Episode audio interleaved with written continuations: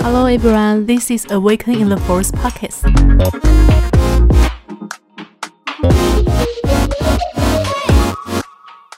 Hello，大家好，欢迎来到原力觉醒的电台，我是木木安。Hello，我是糖糖，这是我们的第二季第二集。没有要分季，才刚录四集而已就哎变第二季，不是有人把停更改为第二季吗？开玩笑，没有，因为之前真的太忙了，就一直没有再录下一集。好，我知道这是借口。OK，我们欢迎今天的特别来宾小茶。嗨，大家好，我是查尔斯，然后他们都叫我小茶，然后我是一位占星师，涉略就是现代占星跟古典占星的嗯解读内容。嗯那占星其实是一个非常就是在古希腊时期就已经有一个知识系统，嗯所以它其实涵盖的范围非常广。在古希腊的时候，它其实是。呃，就像我们道教的会去庙里拜拜一样哦哦，那时候他们的占星学就是他们求神问卜，或是连接天，或是得到讯息的一个方法之一。哦，对，所以嗯所以所以其实生占星学其实非常生活化。你举凡你哎之前手机掉了要去找也可以去 问，对对对，然后或者是看所谓的呃先天的先天的天赋，或是个性，或是看流年的运势，其实占星学都办得到。那那个可以破吗？可以破解吗？可以啊哦呃呃能有分能破跟不能破的，还有不能破的哦。对，就比如说就是可能呃。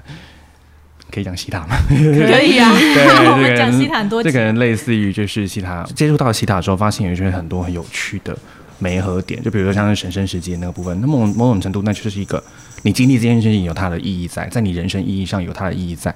嗯，对，然后破吗？我觉得它或许可以把它转换成到一个对你比较舒服的方式去经、去体验、去经历。哦，对，但是那个那那个卡那个关卡，就是还是会去势必要去经历到这样。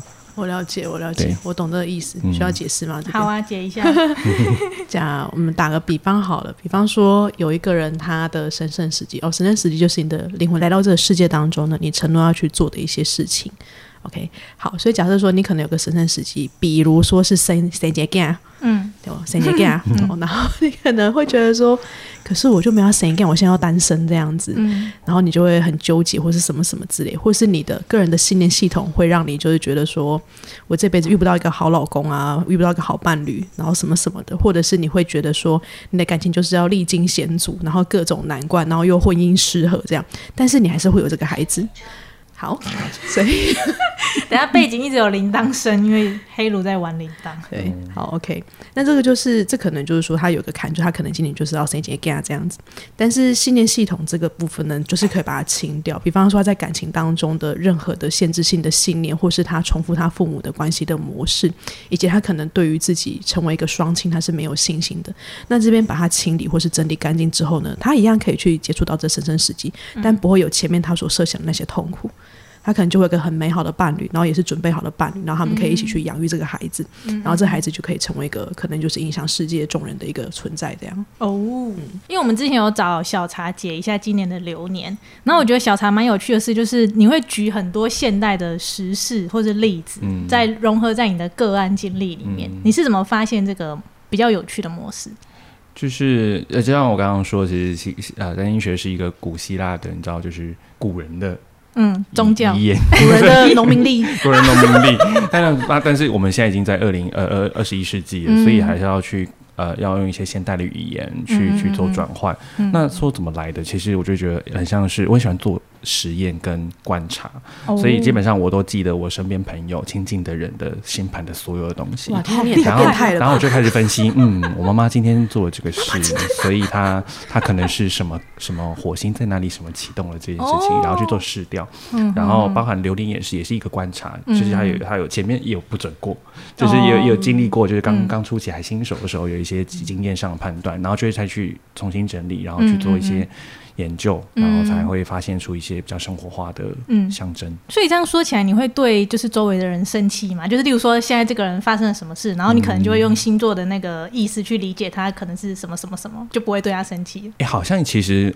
呃，我其实没有注意到这件事，但你给你这么一讲，好像有那样的感觉。我好像会帮他找一个理由，然后然后就说哦，他可能是因为那样那样那样那样，嗯然后可能就会比较容易去原谅他，或者是放过这件事情。哦，对或或是说像现在水逆，之类的，你也会把它放入你原谅他人的一个部分里吗？嗯，但我们刚才就好像有很有趣有讨论到，就是水逆的部分就刚好是一个比较有趣，在现现在刚好这时候比较被就是讨论的。嗯那我觉得它有一点点被呃妖魔化了。对啊，对，然后我我所以我在推动一个运动，叫做水逆除罪化运动。对，所以呢，你迟到，你 你迟到，你不要怪水逆，你就是迟到了。对，你就迟到。对，那水逆它除罪化，它可以再怎么重新解释它的一个意思吗？好，问的问题非常好，谢谢你给我这个机会，好开心哦。对，那呃，占星学有有这么多行星，每个行星都有掌管他们的领域，所以呢，逆行某种程度代表那个那个行星所掌管的领域会有一点点呃所谓的来回交错，然后会有一点会有一种就是呃来来回回，会有一种挣扎，会有一种可以说是迟滞吧，迟滞。迟到的迟，哦停滞，停停滞，嗯或者是哦或是有点有点阻碍的那种感觉。那水星呢是掌管呃我们最常见的就是沟通跟表达，所以可能会在工作上或是跟另一半上的表达的时候会有点呃言不及义，嗯，对，或者是对不到频道。那再就是呃，水星也常见的就是所谓的电器用品、嗯，电子用品，然后这时候可能就这也是真的有观察到，真真的特别容易故障。哦，对，然后还有交通，交通，所以哎，所以自然才会迟到对，所以才会迟到。那 所以所以也能不能怪呢？也不会，那你可以提早出门啊，对对，可以预留一些时间因为知。道水星的，所以可以提早出门。对对对对对，所以看运势的部分就有点像，你知道这件事情的时候，你可以去做一些事情去预防它。嗯，对啊，既然知道可能呃可能会火车会误点，怎样会误点，那我们就多留个十分钟提早出门。嗯，对，都是可以去去去避开它的。嗯那那所以这种逆行它有什么特别的含义吗？就是我想每件事情发生应该都有原因吧？对啊，总不是都在搞人的吧？没有错，我们乐堂问的问题太棒了。对，所以逆行其实，在行星的逆行上，在占星学有它的意涵在，它有一个关键意思意涵叫做反省、哦，反省，回顾或是反省，有所以点像是各位提早出门，对。提早出门。一直以来，或许你一直以时间安排这件事情来说，或许嗯一直以来你都是把时间压得很刚好的人。哦，那也刚好某种程度，你就会非常的匆忙。哦。那你觉得刚好很好很棒，而且呃一切完美，时间都利用到了，可是嗯。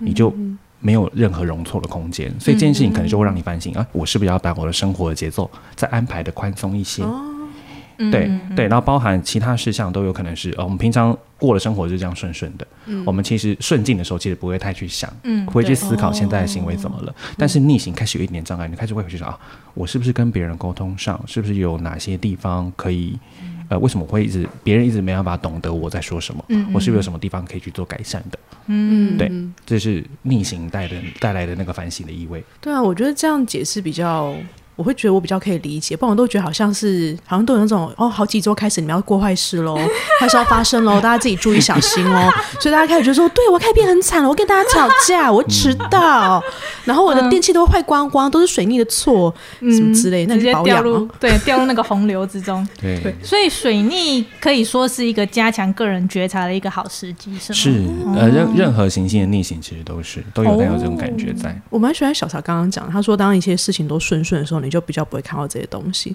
所以等于像是我们来看一下，是不是有些哪些部分我们可以再调整一下，嗯或是也许我们关系可以再更好，嗯对吧、大家不要在那边 对水逆除罪花。对对，就是它也是帮助我们看见自己的一个很好时机。嗯，对，了解。好哦，那今天为什么会录这一集呢？今天其实我们主题呢是有关疗愈年，因为今天是二零二二年的一月嘛，算是这一整年的一个新开始。呃，我想要问一下小茶，在星象方面的解读，对于二零二二年有哪些局势会发生呢？我们概括讲，比方说一个是大局势，就是环境当中的大局势，或是可能地球的整个局势、大局势；还有一个就是，如果是这个大局势之下，我们个人的局势会不会有哪些部分的走向？好，在二零二零年呢，我觉得，嗯，首先我我很我很有趣，我不不是我有趣，我有 你蛮有趣的 啊、我我我我会我先去我会先去看以前怎么了。哦我们现在的状况，某种程度也是被过去所定义的。嗯嗯，那在去年，也就是二零二一年的时候，发生一个重大的星象，叫做木土合相在、嗯呃水瓶座。嗯那为什么这件事情这么在占星学来说这么重要的原因，是因为木星跟土星每二十年才会合相一次，他们才会就是也像流量之女二十 二十年才会 就是相聚。那他们的相聚会对整个世界局势会有一个呃带来一个一定程度的影响。嗯，那为什么去年这么关键呢？是诶，去年的木土合相在风象星座，嗯在风元素。嗯那但在这这一年之前呢，过去木头好像都在土元素，嗯所以我们可以发现到，在过去两百年呃，世界局势很注重土元素特质的人，像是一些世界首富、很有钱的人，都是什么？哎，很会赚钱，嗯很会投资房地产，嗯，哦很会投资股票，哦，像是巴菲，特，对不对？股神那是很川普，对对对，嗯都是不是都是很苦干实干，然后偏向偏向务实型的，嗯。偏向资本主义的那种感觉。哦。可是，在去年开始进入到风元素的时候，你会发现，哎，新的样子出现了。比如说，嗯我觉得最具代表性的人物就是伊隆马斯克，嗯特斯拉的哦创办人。哦，对对，但他是不是就是一个哦。呃钢铁人的原型？就是有一种哎很活泼有趣，然后他的你会看到他的事业体没有一个具体的形象，他好像是哎嗯有做很多事，对有科技有车，然后又有投资宇宙产业，就是听说他有在钻洞，钻洞。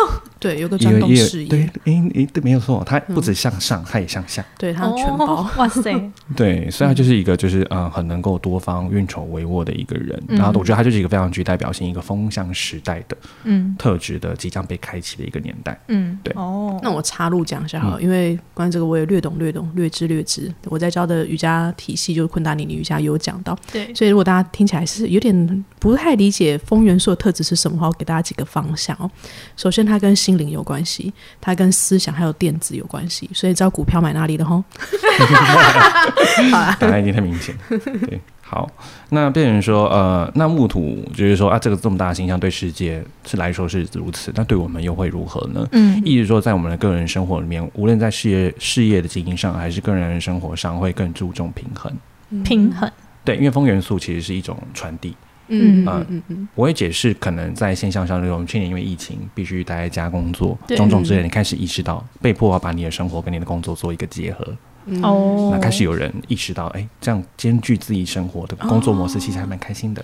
对，在家工作。蛮爽的啊，对，蛮好。的。可以对对对一直玩猫对对，然后所以离婚率就增加了。对，没有错，没有错，离婚率去年真的增加了，哦。然后离职率也增加，在欧美。嗯，哦，在台湾我是不确定，我没有那个数据，但确实有数据说欧美的离职潮就是大增在在后疫情时时代，嗯，那有点像是他是注重开始注重整体的均衡、整体的平衡。嗯。那再就是呃，可能在如果你有是有经营个人事业的，或者是你是受雇员都没关系，你的个人表现、你的个人意见非常的重要。嗯嗯，对，然后在工作上能力，虽然说个人能力也很重要，但某种程度你跟别人的协调能力可能会才会会是接下来的重点。嗯，哇哦，对，你怎么跟别人沟通，你怎么跟别人合作，你怎么跟其他人达成一加一大于二的那个概念，嗯嗯，对，是风元素很重要的一个能量感。嗯，那常常有什么关于风元素可以补充的一些资讯吗？OK，好，因为风呢，在如果它对应到身体的脉轮来讲的话，它是对应到心轮，嗯。所以心轮你会发现有个特质开始出现，就是首先大家会只喜欢真实的东西，嗯，所以你看现在真的比较红的那些人都是蛮做自己的人。嗯，嗯，但是相对来讲，如果很多的企业哈，或者是呃政治上等等之类，他们开始有谎言的话，很快就被拆穿。哦所以风元素时代，你基本上没办法说谎。但是如果你活得越真实，就是会有人欣赏你，嗯，就是会有，但是你不要去欺骗。那还有另一个就是呢，身心灵的部分，嗯，嗯，因为它跟意识的转变是有关系的。嗯嗯，可是它也会有另一个面向，比方说我们说心轮这边它跟关系是有关的，但是它要对应到电子的这个呃科技跟资讯的能量，所以可能会有一种情况产生，就是关系可能会有疏远的可能性，嗯。对，有疏远的可能性，但也有可能是很贴近的，所以它有另一种挑战在哪里？嗯，但是它非常的快速，非常的快，风是很快的，哦，所以它改变是会很快速巨大的，嗯，所以非常快。对，所以刚刚糖糖说的那个资讯、嗯。哎很重要，风确实也掌管资讯，所以我们好像已经活在资讯时代非常久了，所以大概大概大概也可以判断一下，就是哎，你这个带风向究竟是真实的内容呢，嗯还是嗯是有人在操作的？嗯，这已经是变成现代人的一个必备技能。我觉得这样蛮好的，他至少媒体试读的能力增加，嗯，比较不会被假讯息给蒙蔽。是，这样感觉起来，整个地球的局势好像也慢慢的在引导我们走向风的元素的时代。因为疫情的关系嘛，所以大家都开始要习惯这样的运作方式。嗯，对啊，蛮神奇的。嗯比方说，就是我们用线上会议的方式进行，嗯，对。对，或者是线上就是工作这样子。嗯。以前很难想象，哎，对啊，好像你就是一定得实体到那边才可以，嗯。然后现在就是没办法，嗯，像我妈，因为她是教那种社区土风舞的她现在线上教哦。对真假的？我去学那个线上教学，我现在都线上开课，在教大家练土风舞，好厉害好哦！害哦，就各个年龄层都开始接触这方面的资讯。哦，对对对，嗯，好，那呃，如果是以就是身心灵方面的疗愈，星象方面有什么可以分享的吗？嗯，刚才跟大家分享的就是有点像历史，我们去年到底之前到底发生什么事，就是木头和象在水瓶座这件事。嗯那今年呢，呃，二零二二年有一个很大的关键是，呃，木星进入到双鱼座了。嗯。嗯。嗯，木星每一年都会换一个星座，所以它会是年度运势上很重要的解读关键。哦，嗯。对，因为它就它就是会换一个嘛，它就换一个能量场，嗯刚好跟着那个年度走。嗯。对，那双鱼座呢，刚好是呃木星很喜欢的地方。哦是哦。喜欢，木星主管了射手座跟双鱼座，所以当木星来到射手座跟双鱼座，有点像回到他家，他会很快乐。哦这里面这个掌管的领域都是我这个木星很喜欢的嗯一些、一些元素。嗯那双鱼座有什么元素呢？呃，我们这这就是我们今天要聊的重点，就是疗愈力。疗愈力，嗯对嗯，那个疗愈力去细聊的话，其实我觉得很多的能量或许都跟疗愈有关。像刚刚糖糖说的，风元素其实也跟嗯星轮也可能会跟疗愈有关对。当双鱼座的疗愈力更有一种无条件、一种慈悲、一种、呃，你笑什么？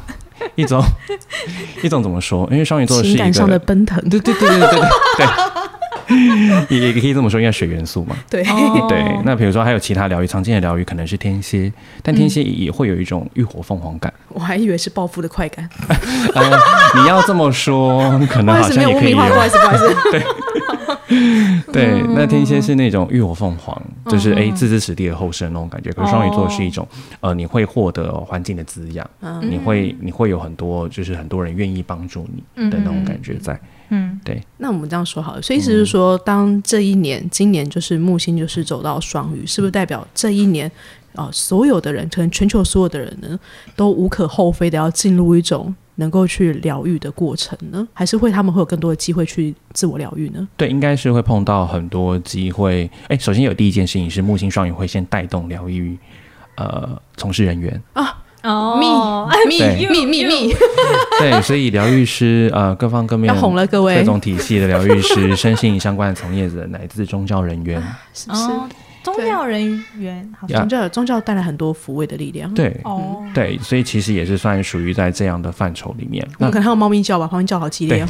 而且其实不只是呃心灵的疗愈，身体的疗愈其实也会兴盛，因为双鱼座海王星跟总之他们这样能量也掌管医疗体系。哦，嗯所以呢，呃，无论是呃真正的医疗单位、嗯嗯，医学，可能也会有一些进展。哦，太好了，股票买起来，对，好，哎，可不可以？然后，然后，呃，或者是我们刚才说的，比较偏向心灵能量，心灵能量，或者是实体，像是哎，真的实质上肉呃肉体的身身体的那一种，对对对对。推拿吗？或者是整骨啊那个那个最近那个影集啊，那个？啊？四楼的。天堂，对，四楼的天堂，你有看吗？黄秋生嘛，对对对对对那个那个那个那，个也是。所以你就会发现，哎，如果大家有看那一部，就会发现他其实以你以为他是在讲身体的呃经络什么在，最后其实都会发现他带到的都是内心的一些潜在的议题。嗯，我们之后来聊 IA，再跟大家分享的是什么？对，你可以稍微跟大家，因为最近哦难怪哦，我那太好，我可以结合这个东西了。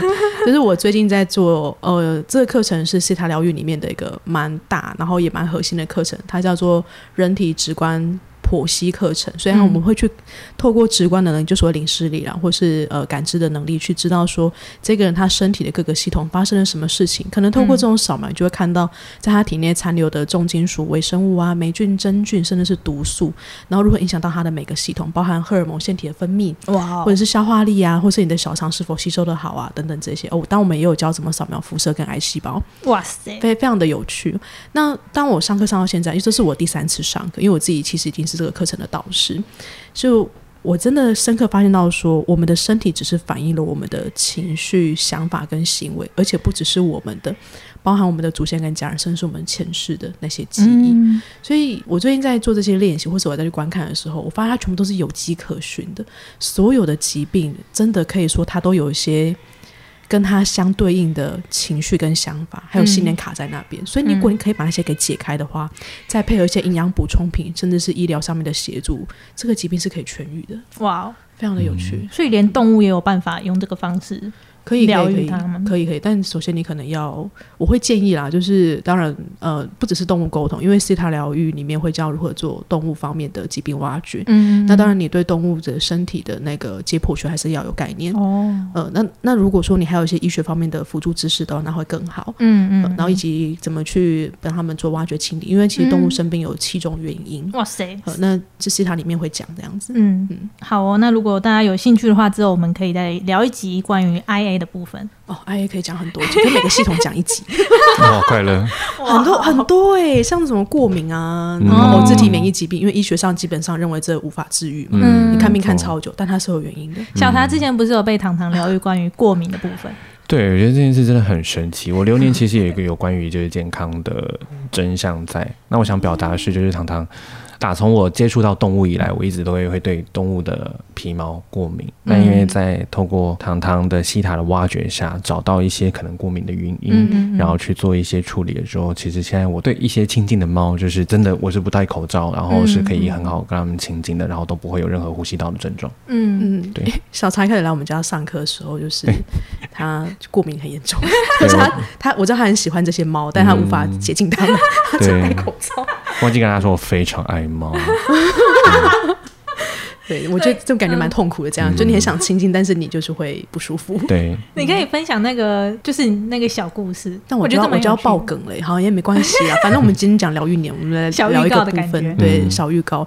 因为因为他那时候帮小茶做那个，但是我知道你没有完全好，可它是有原因的，是。就是当我们处理到这一生当中很大的一个部分哦，因为 C 塔不会只看这一生哦，嗯也就是我们会看其他更广的层面，但有时候我们需要一些知识的辅助，让我们知道说原来还有哪些核心的部分要去做清理跟挖掘。嗯。所以如果在斯塔疗愈里面，如果你没有上过课的话，有学过挖掘技术技巧的话呢，嗯，过敏的挖掘它的根源在历史层，哦，就是前世，嗯所以要问的问题，在挖掘当中问的问题是：你在这一生当中，你对谁过敏？是谁？而不是你的过敏源是什么？是谁？哦，所以是那一个关键的角色。跟着你在前世当中，你们发生的事情是有关联性的，所以为什么会过敏？只是你目前这一生当中的过敏源是那一生当中的某种媒介去触动了这个记忆而已。哦，举例来说是，举例来说，好，假设说，假假设有个人来找你好了，他就是很严重，这样嗯嗯嗯就是总是早上起来就是鼻子非常不舒服。嗯那你可能是问他一件一句话，就是说，OK，好，那你在这一生当中，你对谁过敏呢？嗯他说，我对我妈的控制非常的过敏。嗯他每次控制我的时候，我都觉得很愤怒，而且我都没办法去反驳他，嗯，我都觉得我有话说不出来。嗯 OK，好，那我们讲下一个问题是说，那我们哦，我我现在用 C 塔方式，C 塔方式问句就是说，那我们请呃 Creator 就是源头，让我们去看见了你的这个过敏，哦跟你这个过敏连接的那一个人的灵魂，你们最开始发生这个过敏的现象的那一世，起点的那一世发生了什么事情？嗯所以也许他回到那一生当中，OK，好，他们我们要认识灵魂哦，嗯是灵魂嗯好。他可能在那一世里面，他可能是个农夫好了，然后他是弟弟，然后他有哥哥，然后哥哥总是教他做事情，做东做西这样子。他被他哥哥给支配或是被控制，然后他总是无法去反驳，总是有苦都说不出来，嗯他总是被限制。好，嗯那我们要我们要对照到这一生，就是说，那你有没有觉得在那一生当中，那个哥哥对待你的方式，跟在你这一生当中，你妈妈对待你的方式很像？我们要认的是灵魂。嗯他说对，一模一样。那一世怎么呢？他们那边有养猫，每当他们激烈争吵的时候，猫都在旁边。哦 OK，好，所以发生什么事呢？所以在这一生当中，他只要一碰到猫，他的那个过敏现象就发生，他就会去感觉到他无法无法那个就是表达的那种痛苦，因为鼻涕塞住，对，就是嗯，我就是都表达不出来，这是一个。对，连接在一起。所以我们要清掉的是那一生当中发生的那些痛苦的记忆，或者是把灵魂碎片收回啊等等之类。嗯然后在这一生有还要做一些区分的下载，就是你知道能够去区分让你过敏的人，以及目前就是哦你感觉到呃这些猫毛什么之类，他们是不一样的，嗯。嗯就区分开来了。哦，所以意思来说，如果例如说你这一世一直因为猫咪跟伴侣吵架，你下一次就有可能看到猫就会过敏，是吗对，？OK，我们要猫猫出罪化。对 对啊，其实不是不是猫他们的问题，嗯，对，但但我我知道你还是有一点，所以我、我才会那时候跟你说，我感觉也觉得我们可以再做一次那个挖掘，就是回到历史层的源头去看，那这个应该就可以完全解决了，嗯对啊，因为我知道你好非常的多，嗯，对啊，现在在试猫的工作就是完全没有状态对。啊，没对事，他没事这样子，好哦，有点扯远了。好，那我们再拉回来。所以是不是二零二一就是去年算是一个太旧的过程？就是很多人都会开始有意识的去觉察，然后自己可能旧有模式就会有一些整理，不管是生活状态啊、关系或是事业发展。嗯，那今年是不是就可以说是一个换新的过程？太我觉得旧换新。对，我觉得安讲的很好，就是去年确实有一种、哦我们面对一个新环境要去做改变。嗯，嗯那当时当我们开始要做改变，说，哎，开始踏出舒适圈，开始做一些不一样的决策的时候，会开始面对到一些安全感的问题。诶安全感我真的要做吗？嗯然后是我做了，呃，谁又可以来帮我呢？嗯，那我要怎么做？嗯嗯，对，嗯那这时候木星双鱼的力量就进来了。哎，哦你可能会因为你要开始启动一些新的事物，你会发现一些你就有的创伤。嗯嗯嗯对，那那些就这个这个疗愈的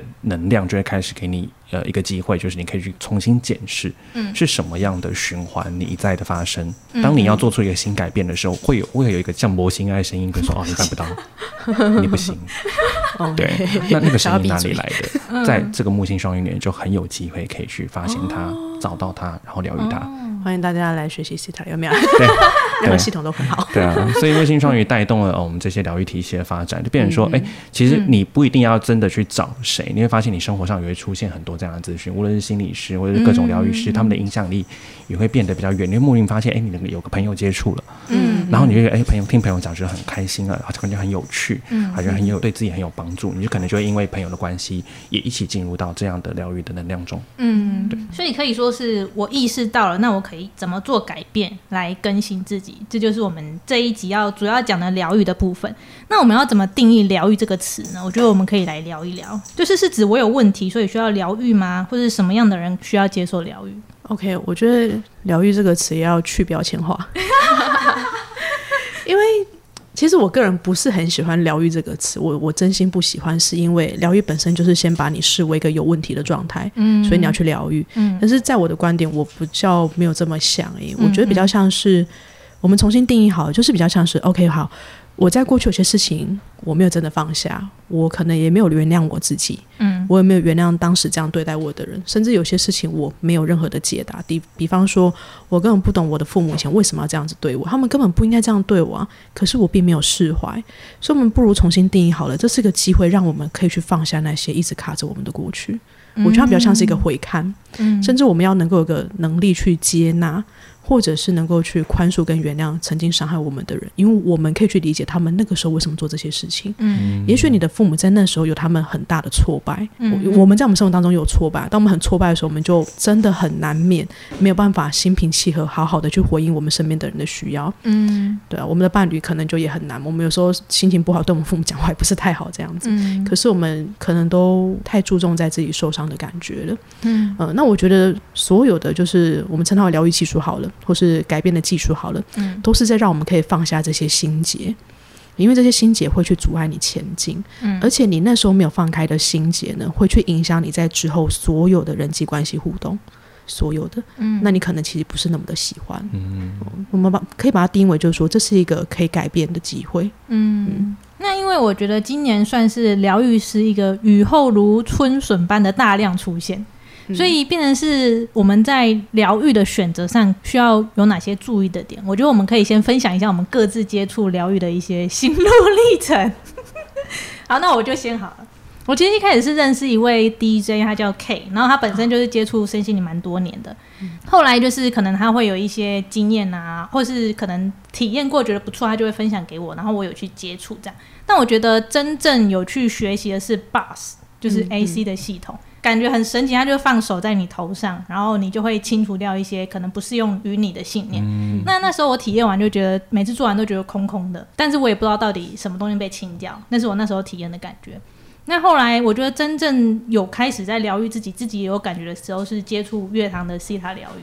对，就是真的可以在生活中去感觉到有一些改变，然后什么东西不见了，是蛮有意思的去可以理解到这件事情。嗯，对，换你小茶。好。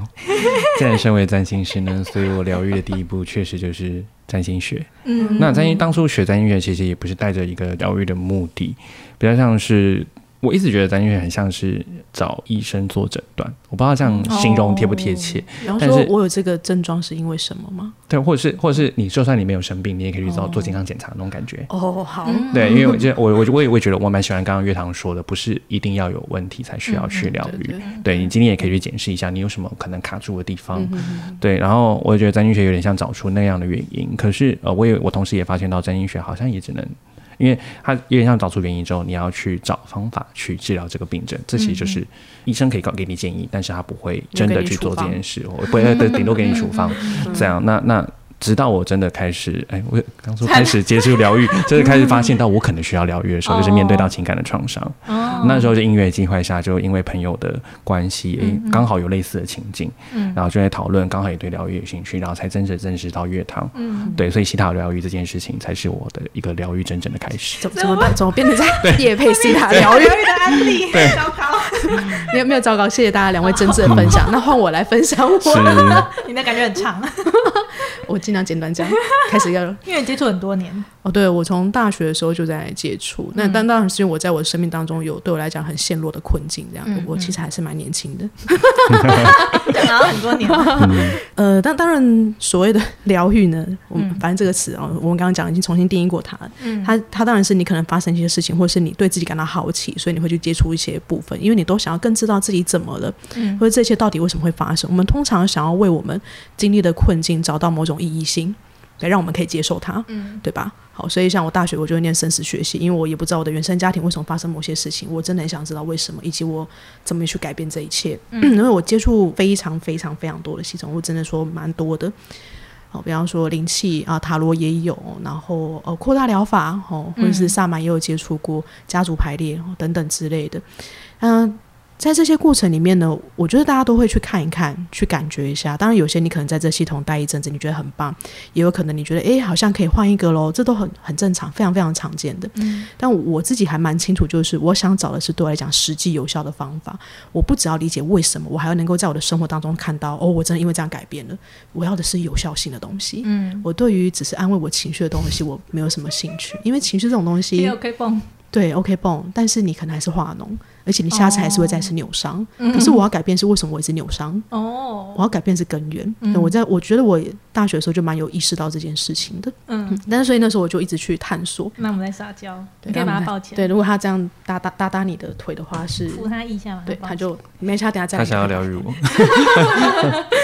哦，我的意思是，每个人都有他们适合的系统。像我知道 AC 目前是蛮火红的一个系统，嗯也是很多人喜欢。我自己也有蛮多朋友在 AC 的系统里面，就 AC Bars，、哦，它其实全名叫 AC Conscious。嗯嗯嗯嗯那我自己，我我分享是我自己个人觉得对我来讲有效性，然后我又可以理解为什么的哦。嗯两个系统，一个就是昆达尼尼瑜伽，那我自己到现在在教，那 就是也很幸运，就是有些朋友们他们也开始有在接触这样。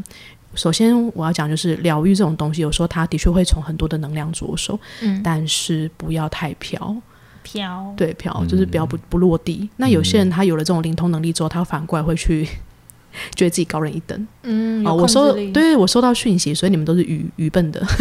我对我讲还是对，我知道什么对你是最好。我其实不是很建议这个这个，当然也有可能要走过一些过程，才会意识到如何拥有智慧，不讳言。我我自己曾经也很屁这样子的。嗯好，那因为有时候在疗愈过程当中，大家会忘记身体，很多人会忘记身体，你会觉得、哦，我要在情感当中去疗愈，呃，然后身体没有在管它。可是其实如果你想要全部都发展的好的话，你的身体是要兼顾的。嗯所以我个人觉得我蛮开心，我在那时候遇到昆达尼尼瑜伽，他给我一个很扎根接地的一种训练方式。嗯那当然，他也会培养我的感知能力，但在那时候我们并不会特别强调说你要去注重那些呃你收到了什么讯息，因为我们专注在是我们个人的觉察上面。对我来说，它是一个很好的根基的训练。那直到后面我又接触了接触到西塔疗愈之后，我觉得超棒的，因为。这个真的要有机会要跟你们讲大脑神经元的运作，就知道为什么它这么的有效。我们可以有一集来讲哦大脑神经元，它是很科学性可以被验证，就是它为什么这么有效的原因。呃，我简单说明好了，就是呢，我们小朋友宝宝刚出生的时候，不是都给他那个玩具在那边玩，要让他去练那个抓、抓东西，对不对？嗯那是因为我们的神经元在学习什么是有效的方式，所以每当他没抓到的时候，神经元哦，它就是有那个触手会抓在一起。他们会建立某个模组，就是一个反应的行为模组这样子。所以当这个宝宝一直抓不到神经元，就重新排列，就是呃，他们就断开，然后重新排列。他们要找到是有效的方法，只要他抓住，然后那一刻他知道这是成功的，他就 OK 好，那就是一个成功的一个神经元的反应，他抓住了这样子。好，那在我们从小的过程当中，可能看到我们的爸爸妈妈的相处方式呢，可能爸爸在呃心情不好的时候，就是妈妈生气，那小朋友就会学习到，他就有个新的神经元被连接起来，就是 OK 好，所以在这种情况之下，我要生气。嗯，我举例哦，哦，对不对？所以嗯挫败的时候就要生气。好，我一个神经元这样建立起来，我学到这样的方式了。好哦，那我们要怎么让他重新排练呢？我现在讲的是一般没有西塔疗愈的情况之下，嗯，以前房间不是常跟你讲吗？连续二十一天改变你的生命，嗯，没有错。你要用二十一天的时间重新训练这个神经元，你用行动去重新训练它。嗯所以那二十一天，每当你生气的时候，你都要呼吸，或是弹橡皮筋。有没你知道有人暴容易暴怒的心理智商是可能会建议他在手腕上放橡皮筋，每当他生气的时候他就弹一下，是哦，让他回到当下。哦，弹一下回到当下，所以他没有去暴怒，就是用这种方式这样子。但是他二十一天，所以原本旧的会讲断开，原本神经元就 OK，这个不适用了，看来不太适合，然后他就断掉。但是他不可能永远散在那边嘛，他会去抓新的神经元，重新再连接起来，嗯形成一个新的回路。OK，好，那 C 塔是怎么做呢？我们在 C 塔疗愈当中呢，我们是跟 Create 合作之后呢，我们找到它被创建的最一开始的起因是什么？我们称它为底层信念。嗯找到那个之后呢，在找到那当下，神经元，对，找到他一开始被创立的那个神经元，然后我们把它就是可能把它转换哦或是释放掉之后，它当下就被散开了。它不用经过二十一天，他当下就被散开了。嗯，然后我们又有下载，我们透过下载呢，让他去找到新的路径，重新被接起来。嗯，就是为什么很多人做完西塔疗愈之后，他发现他的情绪、跟想法还有行为模式马上产生变化，因为他在那个当下神经就重新被建立一个新的模式。好棒的，只要你找到底层，重点是你找到底层。如果你没有找到底层，你在前面就做一个转换跟清理的话呢，嗯，四十五秒或者是几个小时之后呢，这个神经元会回去原本的模式，因为你没有找到底层那一个。这是为什么会说只有下载是不够的，哦你要找到底层信念。好酷哦！这就是为什么每次做完都会觉得脑袋很空吗？哦，对，可能他正在重 新排列组合这样子，对，很酷吧？感觉起来跟我们在训练猫咪有点像哎，哦，就是例如说训练它握手，它只要一握到就赶快给它吃。对，建立它新的神经元连接，这是好的，这是好的，这个感觉是好的，这样子嗯给他新的感受，嗯，嗯，哇哦，酷，好好，刚聊到哪里？哦，我们要讲的是，就是如果你在选择面向要注意哪几点，哦哦哦。其实我觉得首先你还是先去了解一下这老师的人品怎么样吧。嗯。对啊，你跟谁上课很重要啊，嗯对吧？嗯嗯嗯，嗯，是同一个每一个系统都有很多的教师，当然会跟你有缘分的。可是我真的觉得你要先去感觉这个教师是否是善良的。嗯，你知道雨后春笋冒出来，就会有很多敛财的可能性。嗯实话说就这样子啦。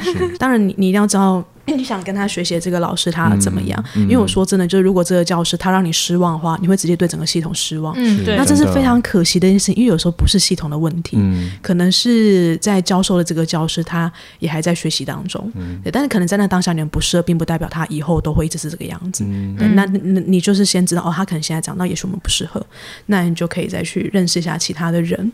我觉得我觉得教师蛮重要的，嗯，但因为我们现在处在这个是风元素的时代嘛，所以很多都是我们都是透过网络去搜寻，但是在那之前我们也没办法跟这个教师去实际相处，所以就像是例如说西塔疗愈或者像 AC 系统。我就觉得有一些教师或是有些疗愈师把他们的风格用的很像传直销的感觉，你有没有这种感觉？在你还没有接触西塔疗愈之前，有啊，哎，其实 应该不是只有这两个系统，应该很多系统都会有吧？对很多系统啊，比较新的系统这，或许就是一个风元素会产生下来的一个现象，大家会用一个比较呃资讯搜寻，对资讯的方式，嗯很像资讯，真的就是资讯收集的方式，对把嗯这个该体系的最大效用被表达出来，嗯，那就会好像会有一点，好像呃传直只有只有好的那一面的感觉在，嗯。哦。对，那这个话，我觉得有一个比较好的辨识方法，就是你在看的时候，你觉得舒服吗？你你你哦你觉得你其实可以用你的心去感觉，就是你觉得这个出发点是为了赚钱的，还是他们真的觉得这个技术很好，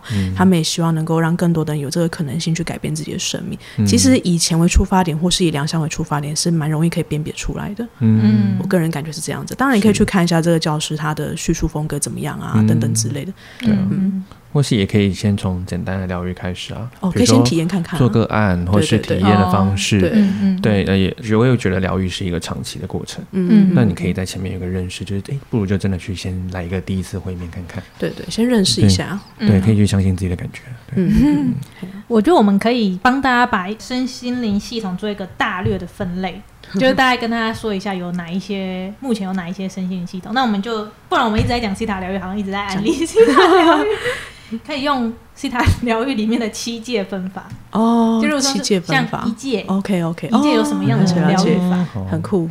好，那我们来简单介绍一下。那我们讲就是，这是你你可以切入的，你可以从不同的系统去认识你自己，或是你也可能在当中接触到这些能量，去转变跟改变你自己，是有可能。甚至你可能跟我们说某一届好，某一届的这些存友们是有一些一些嗯，算是约定吧。哦，嗯所以我们先从一届开始讲，一届就是矿石，哦所以有些人就是会去做水晶排列。哦哦，我有我有朋友他也蛮擅长做水晶排列，非常的酷，因为其实水晶矿石比我们活很久，他们的确有很多的知识，然后他们也都蛮愿意去呃帮助人类的，嗯就是提供他们的一些能量来给你。那水晶真的很棒，他们会征服你的能量。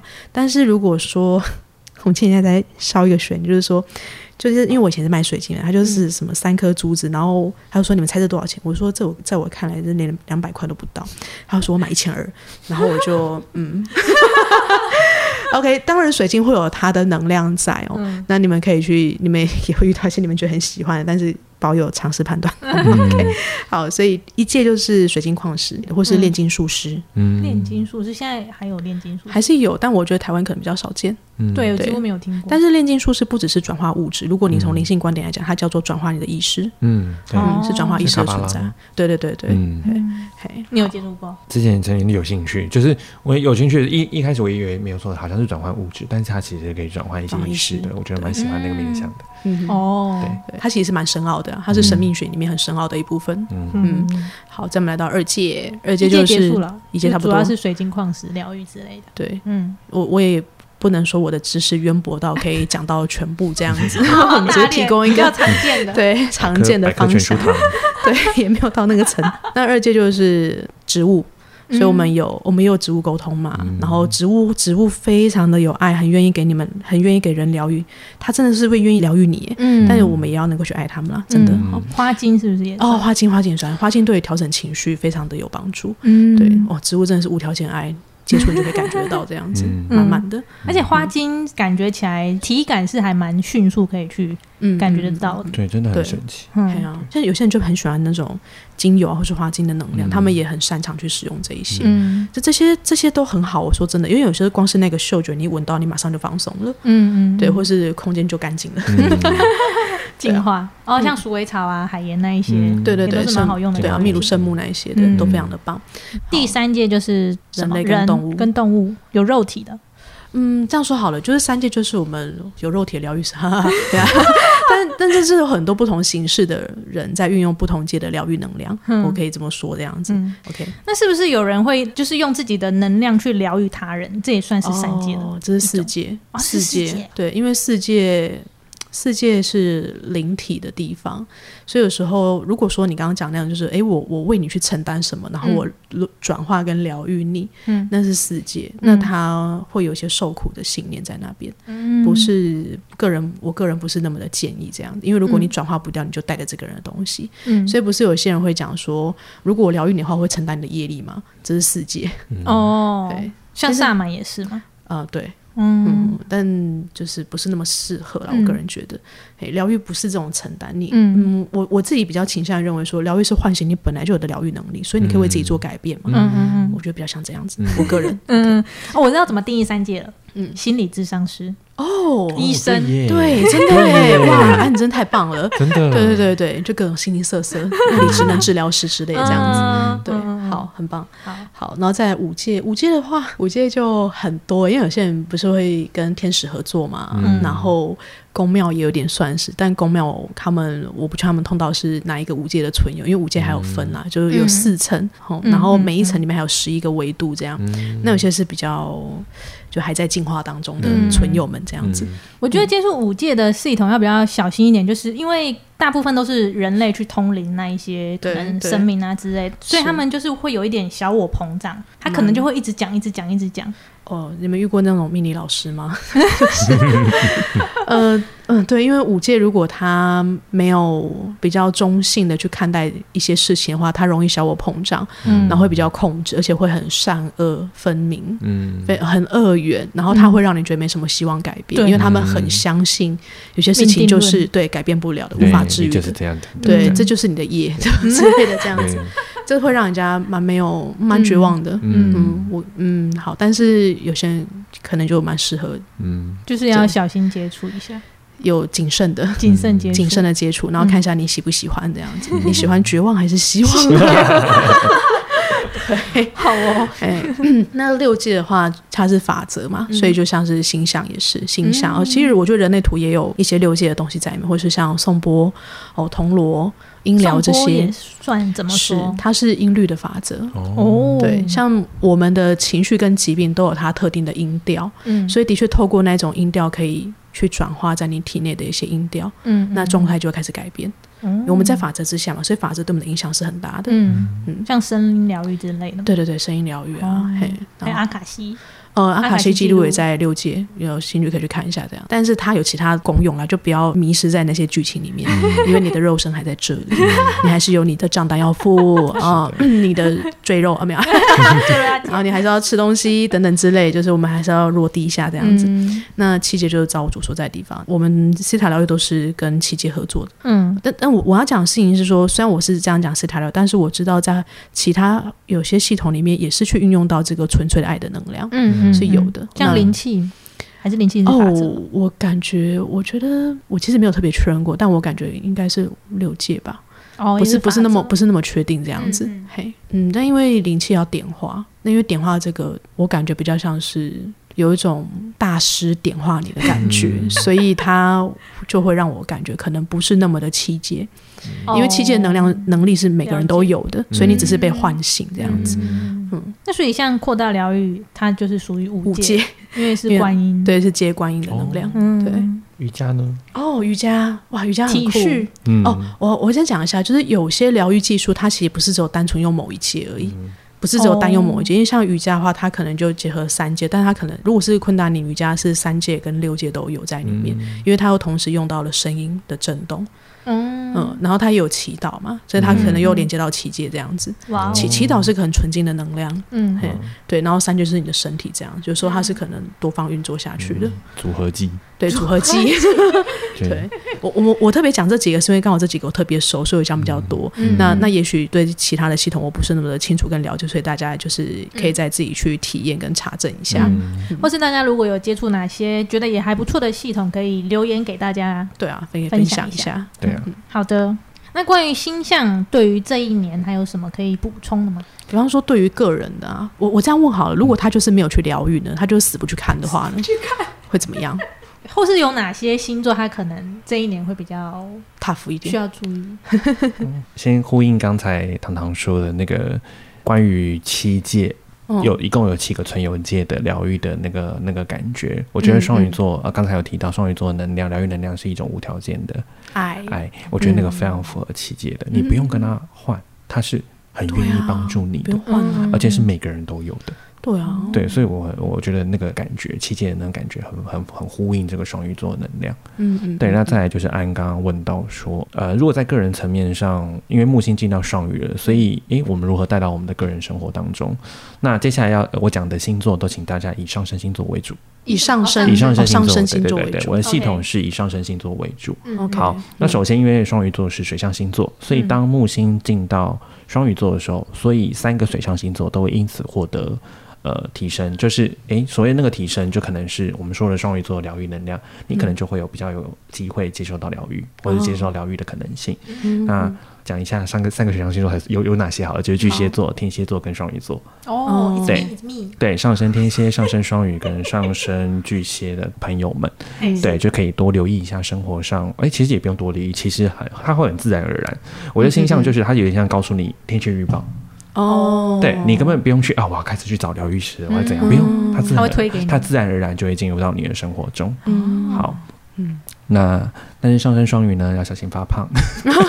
对，因为木星带有带有膨胀的意涵在，哦。所以当它进入到哪个星座，像比如说去年去年木星在水瓶座，哦那我就是上升水瓶，啊，我的天，哦，我不是上升，我是太阳，但阳。也也会影，也可能会加连带影响。不。不，那我应该可以要可以，对，我们 两个要一起去健身。对，对，那那那这是这是额外就是跟体态比较有关。那再来就是哎，可能会比较也会有感的其他的星座，分别就是四个变动星座，嗯也就是上升双子、上升处女、上升射手跟就是双鱼本人啊。但双鱼本人是 是被提升的，所以它不算。所以其他三个哦变动星座可能就要疗愈，那个疗愈能量来的方式可能会有一种呃，你会有一种对，会有一种对，可以说是激烈吧，或是有一种挫折感。哦，但是那个你要去对对对对，或是或是某种契机、某种困难，让你去看见这件事情。但是呃，要记得就是提醒，就是朋友们，就是说，诶，尽量不要困在那个剧情中。嗯你可以试着拉的一个比较广的角度去想，嗯如果你是要透过这件事情学习到什么，那会是什么东西？嗯，然后，诶，那我要怎么去学？就可以开始寻求一些呃可以适合、可以支持的系统。对嗯，那呃，因为我们最近我最近看了一个影片，是关于老高对于二零二二的预言。但是因为我们不是要一直安利就是西塔疗愈，但是我觉得老高讲的那一集真的跟西塔疗愈好像。真的好棒，对你有看？我有看，我看，嗯我很喜欢。他是讲关于催眠的部分，但因为我自己没有试过催眠，催眠是不是一个比较像是无意识的讲出这些东西？对，它有点让你的表意识断片，哦，然后你进到潜意识去这样子，然后还会问你一些问题，但是有些人醒来之后是不记得的，嗯，那他怎么知道今天我疗愈了什么？我妈妈在内。可是我感觉催眠比较像是在理清，理理清，理清怎么了，哦，但是你还就是找到那个原因是什么。嗯，对。嗯那像西塔疗愈，它就是一个比较像是有意识的催眠的状态。可以这么说，因为西塔哦，西塔疗愈是指脑波在西塔波嘛，所以的确它你会有点进入那个睡眠的波里面去，嗯，所以你是有意识的在对话。嗯嗯，对。那关于那个影片，你不是有什么想要 更正的部分？但是有些地方其实蛮呼应西塔的，比方说，他不是说一开始说是因为有一个心理学家他发现到，呃，可能有前世或什么之类。那对那对，因为因为心理智商师相关的或是临床心理师，大多数回推到都是核心层。我们说你这一生发生的事情，嗯顶多有可能回到遗传层第一代而已，一或二代，嗯就是那个你的父母或是你的阿公阿妈就这样子。嗯但是 C 塔我们看的是四个信念层，所以他刚刚说那个前世的轮回什么之类，那是历史层当中发生的事情。历史层是前世，前世的记忆，哦那可能是你的前世，你祖先的前世，或者超级遗传承。超级遗传承就是指七代之前的祖先，也有可能是别人的前世，或是物体的信念，嗯还有环境集体潜意识这样子。所以它蛮庞杂的，嗯很好。那所以，所以他就这个，但是我真的很想跟着他对灵魂伴侣的说法，我觉得就是有一种全错的感觉。对，因为我觉得感觉上其实比较像，你们有兴趣去看一下老高那一集，但我只是想要提一下，就是呃，但我是用西塔疗愈的观点，就是，可是我觉得就算不用西塔疗愈的观点，我也不觉得人生来这个世界就是为了找到另外一个伴侣，嗯而且我也不认同你要有另一个伴侣的灵魂，你才叫完整，因为我们的灵魂都是完整的，嗯，但我们在一起可以创造更多，是所以不是零点五加零点五等于一，是一加一等于二。对，甚至大于二。对啊，哦所以所以这个我我个人看的时候，我是觉得就是，哎，这个世界的大家已经被电视剧给喂养太多了，那岂不是让大家觉得说他这辈子没有找到一个完美伴侣，他就是没有目标了，对，啊虚过此生这样子，就是这是让我觉得有点可惜的部分。嗯。嗯，但是但是那个医生他的内容是其实是真的蛮精彩的，这样。的确验证了很多东西。但是我还是觉得他们是离婚家人，因为因为他有个地方有个 bug，他就说哦他们在那集他们都没有在一起，不是啊，他们那其实不就什么妇女啊，或者是什么可能跟就血缘关系，也是哎、但是怎么在一起就每周会啊，对，从来没在一起过。就是没有啊，那是灵魂伴侣，是你你们的确不是只有认识一世，但你们在以前可能就是在一起过了。哦。对，所以这边我会觉得稍微有点嗯。偏误了，但也没关系，可能是不同系统的解解读方，但我还是觉得不是灵魂伴侣不是这样，而且也没有那一种你跟你灵魂伴侣在一起就一幸福快乐，也没有这回事，嗯关系要经营。没有错。对，而且灵魂是是灵魂伴侣都对，啊，而且伴侣就算是西塔的灵魂伴侣，还有七种七种呃样貌，哦然后有些样貌可能不是那么的会比较辛苦一点我。们之前有一集关于灵魂伴侣，大家可以去听一下。哦，有讲过了吗？有有讲之前过，有，但我觉得他最后讲到就是关于未来的部分，还蛮有趣的，因为就有提到你之前有跟我聊到，你有看过那个部分。很有趣。我我它里面讲的那个时间的概念，其实跟西塔疗愈讲的是一样，因为过去、现在跟未来是同步发生。嗯，但是在这但他这支影片出之前好几个月的时候，我在上 DNA 三，就西塔的一个高阶课程，这样。那时候我们也是用我们称它为遥视好了，因为他不是说可以去看未来吗？你可以理解他，我也记得你的未来，就是记得未来这件事情，的确是你可以记得，你可以记得昨天，你就可以记得未来这样子。所以那时候我们好像是看，我忘记是几百年后的。嗯，好像是看纽约吧，还是哪里这样？我真的忘记确切地点了。反正那时候我去看的时候，跟那个那个女士讲的很像，就是我没有看到人，但我感觉到有人在。嗯，但是在城市当中，我没有看到任何一个人，很奇。妙，对，是空的，我没有看到人，可是我真的觉得有人在，嗯但是我无法理解那是怎么一个状况。嗯，我有看到城市的投影，但是没有人，所以那时候就，诶，这不是我那时候跟你讲的内容，我我有点惊讶的样子。这感觉有点像小台有了解元宇宙是什么东西吗？有点像是把我们现实生活中投射到一个网络世界吧，就是有点像用透过虚拟实境种种方面的科技的技术，嗯，让我们其实或许，哎、我觉得，但我它会让我想到嗯一部电影叫《一一起起玩家对一起玩家对，对，但但可能会再更舒适一些，种种之类的，会把它再更完整化。但总之，嗯我们可以在虚拟世界过我们的人生。那我们的人，那我们的肉体在哪里？这是让我比较困惑的一个部分。躺在家里，这这那那那不就变得很像瓦砾里面那个吗？就是不知做都没有人。啊，对，美好像叮当 对哦这这个感觉蛮怪的。对，嗯，以后我们就知道了。反正觉得肉体如果没有在地球上活动，好像有点很奇怪惜。诶，因为身体很重要啊。对啊，那嗯动物去哪了？我也没看到动物，动物也变意识的存在。不知道，蛮奇妙的。好的，那刚刚那个就大家有兴趣的话，可以再去看一下关于老高的那一集，我觉得蛮有趣的。好，那今天我们就谢谢小茶跟我们一起来聊关于疗愈年这一集。对，嗯然后我们下一集哦，我们在新年之前会让大家做好一个防御准备，让你们可以好好回家过年。所以除了 这一集讲疗愈之外，我们下一集会讲如何疗愈原生家庭。嗯太嗯，棒了。糖糖疗愈师有什么可以给大家关于今年的建议吗？今年建议哦，其实我觉得每一年都一样啊，嗯就是先不要去想你有很多困难要解决啦，嗯真的，你就是开心快乐过好生活就好了。是你越开心，你越快乐，越开心快乐呢，好的缘分就来到你身边，这是真的。嗯，然后，如果你有个机会可以去，啊还有就是勇敢。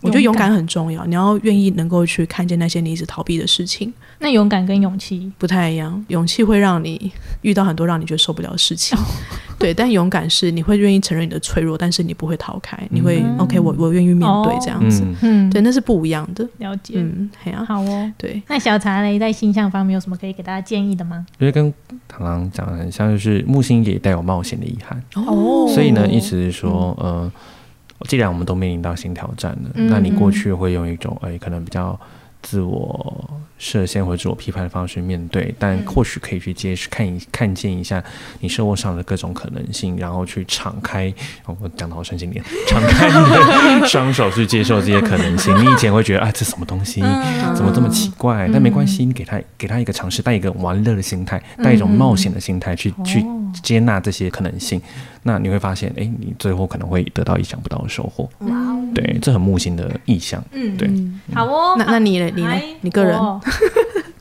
就大家就今年可以多收听原力觉醒电台，我们也得带给大家很多关于疗愈的一些身心灵的知识。对，这也是我跟 Creator 开会之后他跟我讲的。你看我们之前停更五个多月有没有？然后他就跟我说：“哎，你今天可以就是哎，对啊，我们其实也是疗愈的一环，真的。然后很多内容都是 Creator 跟我们建议的这样子。嗯，对，好好好。那大家如果有兴趣想要追踪小茶或者想要预约个案服务的话，我们可以到。” Facebook 或是 IG 搜寻茶占，茶占茶是查理斯的茶，查尔斯的查，查尔斯查询的查，然后占是占卜的占，嗯，对，可以从那边去联系到小茶的，如果有兴趣的话，可以去看一下。好的，那以上就是本集关于今天的一个 podcast 的电台。喜欢我们的朋友，再麻烦帮我们五星好评，然后有问题也可以留言给我们知道哦。然后欢迎分享给你的好朋友们，不是好朋友也可以。好，那我们今天这一集就先这样了，我们下一集再见啦，拜拜，拜拜，拜拜。